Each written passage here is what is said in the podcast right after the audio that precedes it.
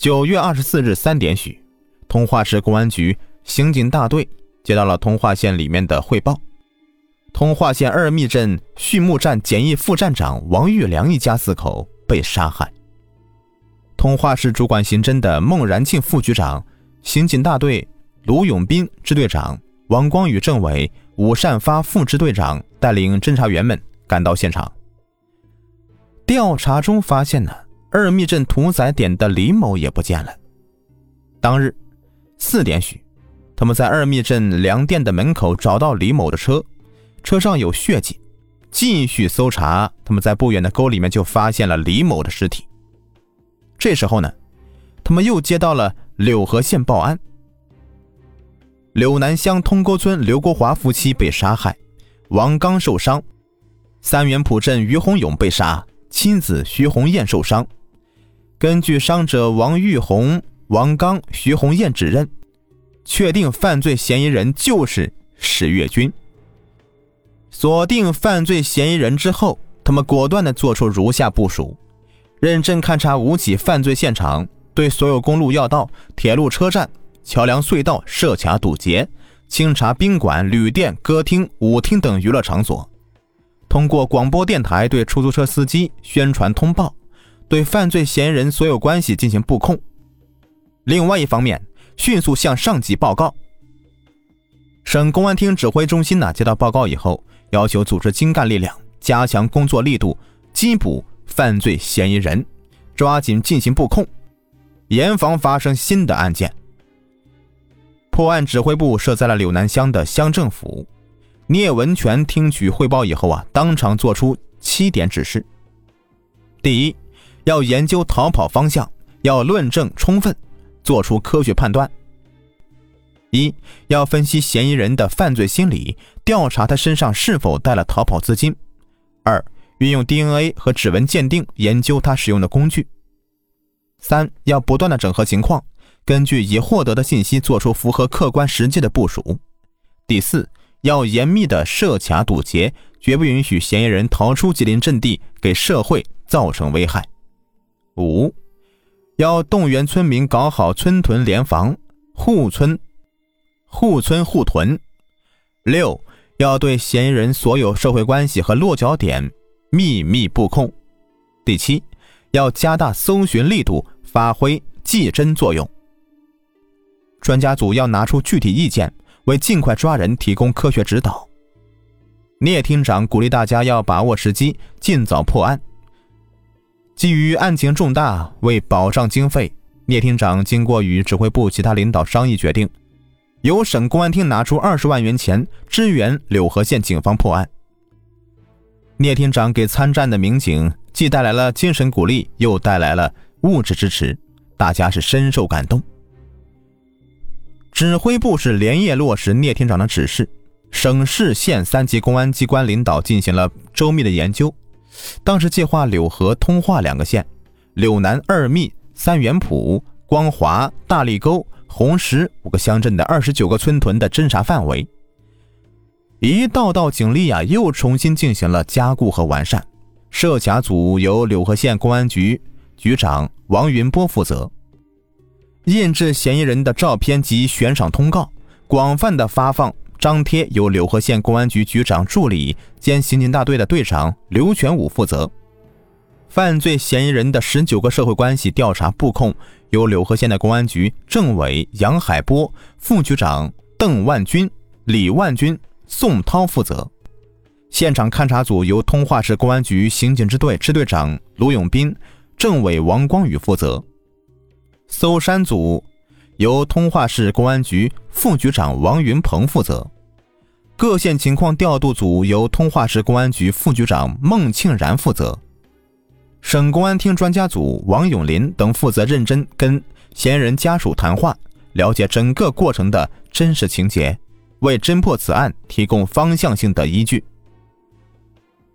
九月二十五日，带有犯罪嫌疑人的照片的通告广泛的张贴在了柳河县的城市。农村大街小巷、文化娱乐场所以及交通要道，对提供抓捕线索的人呢，公开悬赏十万元；各市各县乡镇街村屯层层召开通报会，发动群众自防联防，发现线索啊及时通报。省市县三级电视台的全天候播放滚动的字幕。广播电台和省内各家报社分别刊发通缉令和嫌疑人照片以及悬赏十万元的消息，各互联网都在通缉公安部挂牌督办的 A 级逃犯。警车发动了，摩托车发动了，民警巡逻、设卡堵截、走访排查，他们的身影是不知疲倦的在这块山区的土地上穿梭着。天黑了，秋风刮得玉米地里的叶子是哗哗作响。石月军趴在这片玉米地里面等太阳落山，已经是等了一天了。饭量本来就大的他，已经把在杀死刘国华时买的四袋方便面、四袋面包给吃光了，肚子也饿了。于是他悄悄走出玉米地，来到通沟村南沟里山上。严红路家的空房，他见房门上锁，便将后窗撬开，钻到屋内，然后再把窗户在里面用绳绑好。他在这里呀，足足的待了两天。严家人由于听从了党政委啊召开大会时强调的增强自防意识，这两天没敢上山，躲过一劫。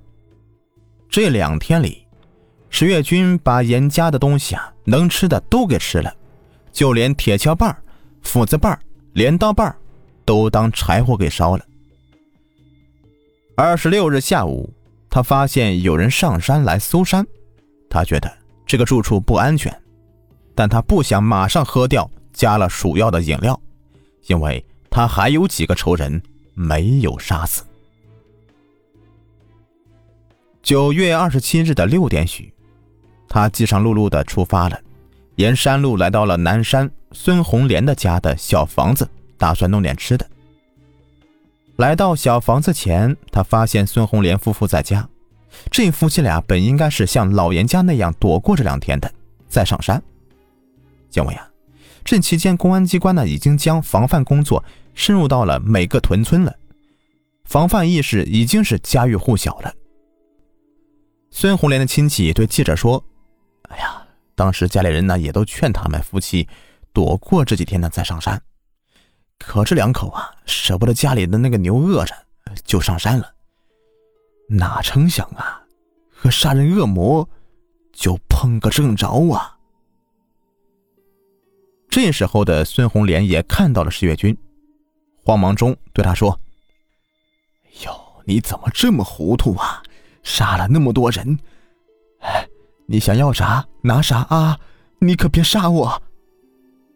石月军问孙红莲有没有吃的，孙红莲啊急忙给他拿回了几包面包和榨菜。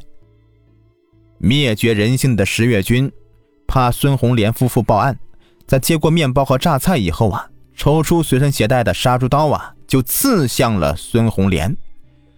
孙妻刘继芬见状，抡起一把铁斧，砍向石月军的头部。石月军一躲，斧头将其头部划伤。石月军上前抢过斧头，照着被刺伤在地上的孙红莲头部啊，又砍了两斧。刘继芬见状，匆忙向外跑去，石月军追上前去，将他砍死，然后将尸体拖到了距住房五十米远的沟塘里。九月二十七日十五点，指挥部接到报告。柳南乡通沟村独居山中的村民孙红莲夫妇被杀了。法医进行尸检以后发现，犯罪嫌疑人使用的工具是斧子。现场勘查时还看到了米饭等食物。专家分析，嫌疑人可能是由于饥饿找食物吃，然后才杀人灭口的。侦查员在山上走访时，又发现了严红路家里，找到了严红路，让他回家一看。他家的猪油啊、咸鸭蛋等等都被人给吃光了，还丢了迷彩服、鸭舌帽和鞋。最主要的是啊，侦查员在现场发现了石月军半截在车上的坐垫套，还有法医在一个小盆上面提取到了一枚指纹。此前，恰好通化市公安局给居民办理的第二代身份证时候，为所有的居民建立了指纹档案。这枚指纹经检验，正是石月军所留。因此认定此案仍旧是石月军所为。指挥部决定并案侦查。由于严红路的家的炕啊还是热的，证明石月军并没有走远。于是指挥官在附近重点区域划出二百一十四平方公里侦查范围。九月二十七日的下午，聂文全厅长赶赴现场指挥部。在北京参加会议的史立副厅长会后连夜赶回长春，于九月二十八日凌晨奔赴现场指挥部。紧接着，总指挥聂文全决定调兵遣将，武警吉林省总队总队长陈明乐亲自调动一千名武警精兵赴战。白山市、辽源市公安局各自出动了五百名民警，分别由局长刘凤山。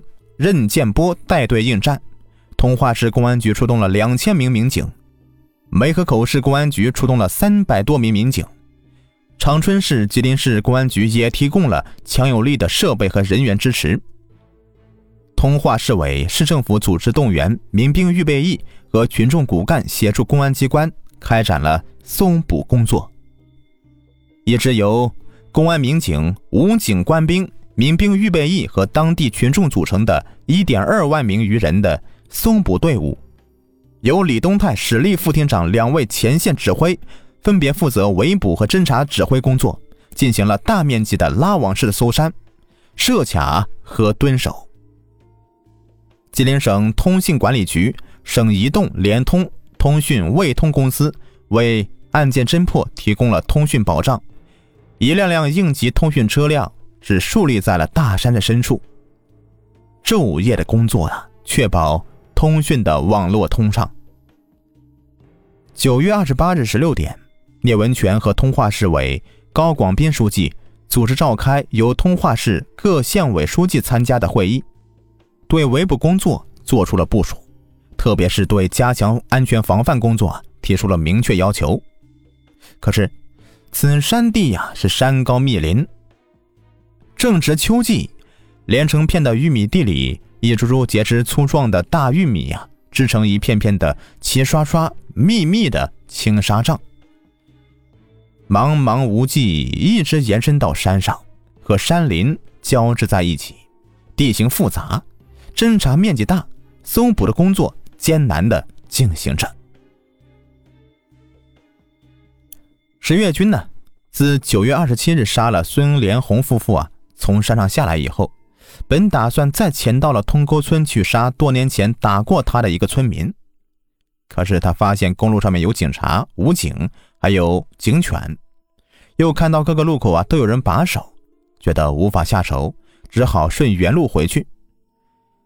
当他沿着铁路和公路之间的大河啊走到了吕家堡前的玉米地时，看到两辆警车从河床内驶过来。他吓得一头钻到了玉米地里，没敢再动弹。